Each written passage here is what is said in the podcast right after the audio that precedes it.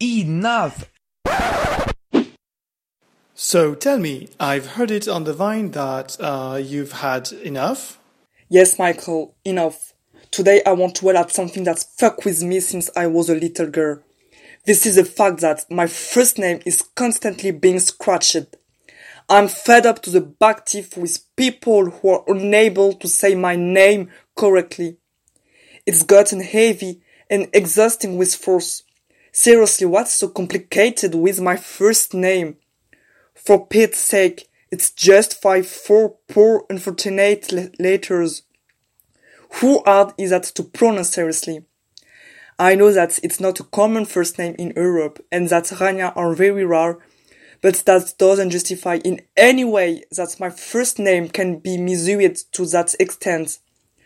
The fact that I have a twin sister must, must certainly complicate the matter for some people.